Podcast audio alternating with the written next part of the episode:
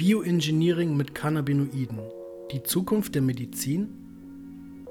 Die Cannabispflanze bringt eine Reihe von Cannabinoiden hervor, die der Mensch noch in keinem anderen Gewächs finden konnte. Vermutlich ist das so, weil Hanf die einzige Pflanze ist, die Cannabinoide von Natur aus erzeugt. Die Wissenschaft erkennt allmählich den Wert der Wirkstoffe von Cannabis für die Nutzung im medizinischen Bereich.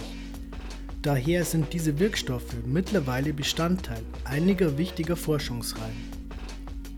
Für die moderne Medizin ist Cannabis allerdings kein ideales Arbeitsmaterial, denn Pflanzen können unterschiedliche Konzentrationen aller ihrer Wirkstoffe enthalten. Das macht eine präzise und standardisierte Arbeit schwierig. Aus diesem Grund prognostizieren Experten für die Zukunft dass sich langfristig synthetisierte Fertigarzneien durchsetzen werden. Um diese herzustellen, werden Methoden angewandt, die man als Bioengineering bezeichnet. Mikroorganismen produzieren Cannabinoide. Für die gezielte Produktion von Cannabinoiden in industriellen Dimensionen wird in großem Maßstab Cannabis oder Nutzhanf angebaut. Je nachdem, ob man das psychoaktive Tetrahydrocannabinol THC oder das nicht berauschende Cannabidiol CBD gewinnen möchte. Auch andere Cannabinoide kann man auf diese Weise produzieren. Allerdings ist die Effizienz der Herstellung je nach gewünschtem Wirkstoff ziemlich gering, da der größte Teil des Pflanzenertrags eben aus anderen Verbindungen besteht. Durch genetische Veränderung kann man heute die groß angelegte Produktion von Cannabinoiden in pharmazeutischer Qualität ermöglichen. Bei manchen gentechnischen Verfahren wird die Cannabispflanze durch Mikroorganismen ersetzt.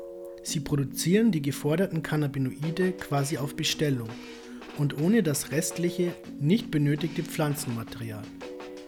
Programmierung der Cannabispflanze zur Produktion bestimmter Wirkstoffe.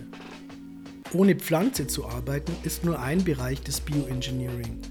Bei anderen Technologien werden die Zellen der Cannabispflanze genetisch verändert um die chemischen Prozesse darin zu modifizieren. Durch die verbesserte chemische Synthese bringt die Pflanze mehr der gewünschten Cannabinoide hervor. Einer der großen Vorteile dieser Form des Bioengineering ist, dass man auch Cannabinoide wie Cannabigerol, CBG oder Cannabichromen, CBC, welche die Pflanze von Natur aus nur in ganz kleinen Konzentrationen produziert, in großen Mengen gewinnen kann. Abgesehen davon wird durch die Methode hauptsächlich die Resistenz der Pflanze gegen Schädlinge und Umweltbelastungen erhöht. Patienten sind von Synthetisierung in der Cannabismedizin nicht überzeugt. Obwohl die Vorteile von Bioengineering an Cannabis auf der Hand liegen, stoßen solche Technologien in der Bevölkerung auf Widerstand. Und die Skepsis der Menschen ist nicht ganz unbegründet.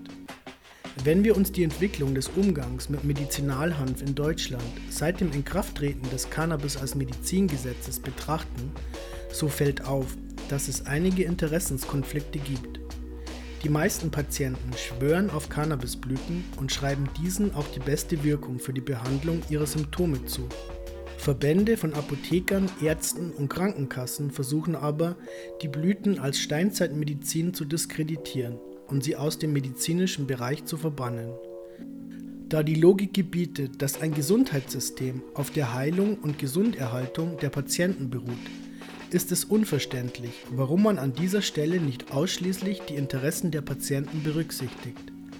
Leider stehen finanzielle Interessen hier dem Patientenwohl zum Teil entgegen. Naturbelassenes Cannabis und Bioengineering können sich ergänzen. Bioengineering mit Cannabis wird nicht obsolet, nur weil man die Wirksamkeit und Daseinsberechtigung von Cannabisblüten in der Medizin anerkennt. Viele Cannabinoide sind bisher nur wenig erforscht. Eines Tages könnte die gezielte Produktion eines Wirkstoffes, den die Pflanze eigentlich nur in geringem Ausmaß erzeugt, für zahlreiche Patienten Heilung bedeuten. Außerdem kann man durch solche Technologien Substanzen wie CBD irgendwann so kostengünstig herstellen, dass sie auch Menschen mit geringen finanziellen Mitteln zugänglich sein werden. Der herkömmliche Anbau von Cannabis und Nutzhanf weist dennoch sehr viele Vorteile für den Menschen und die Umwelt auf. Daher sollte er nicht an Bedeutung verlieren. Im Gegenteil, die Methoden, traditionell und modern, sollten sich gegenseitig ergänzen.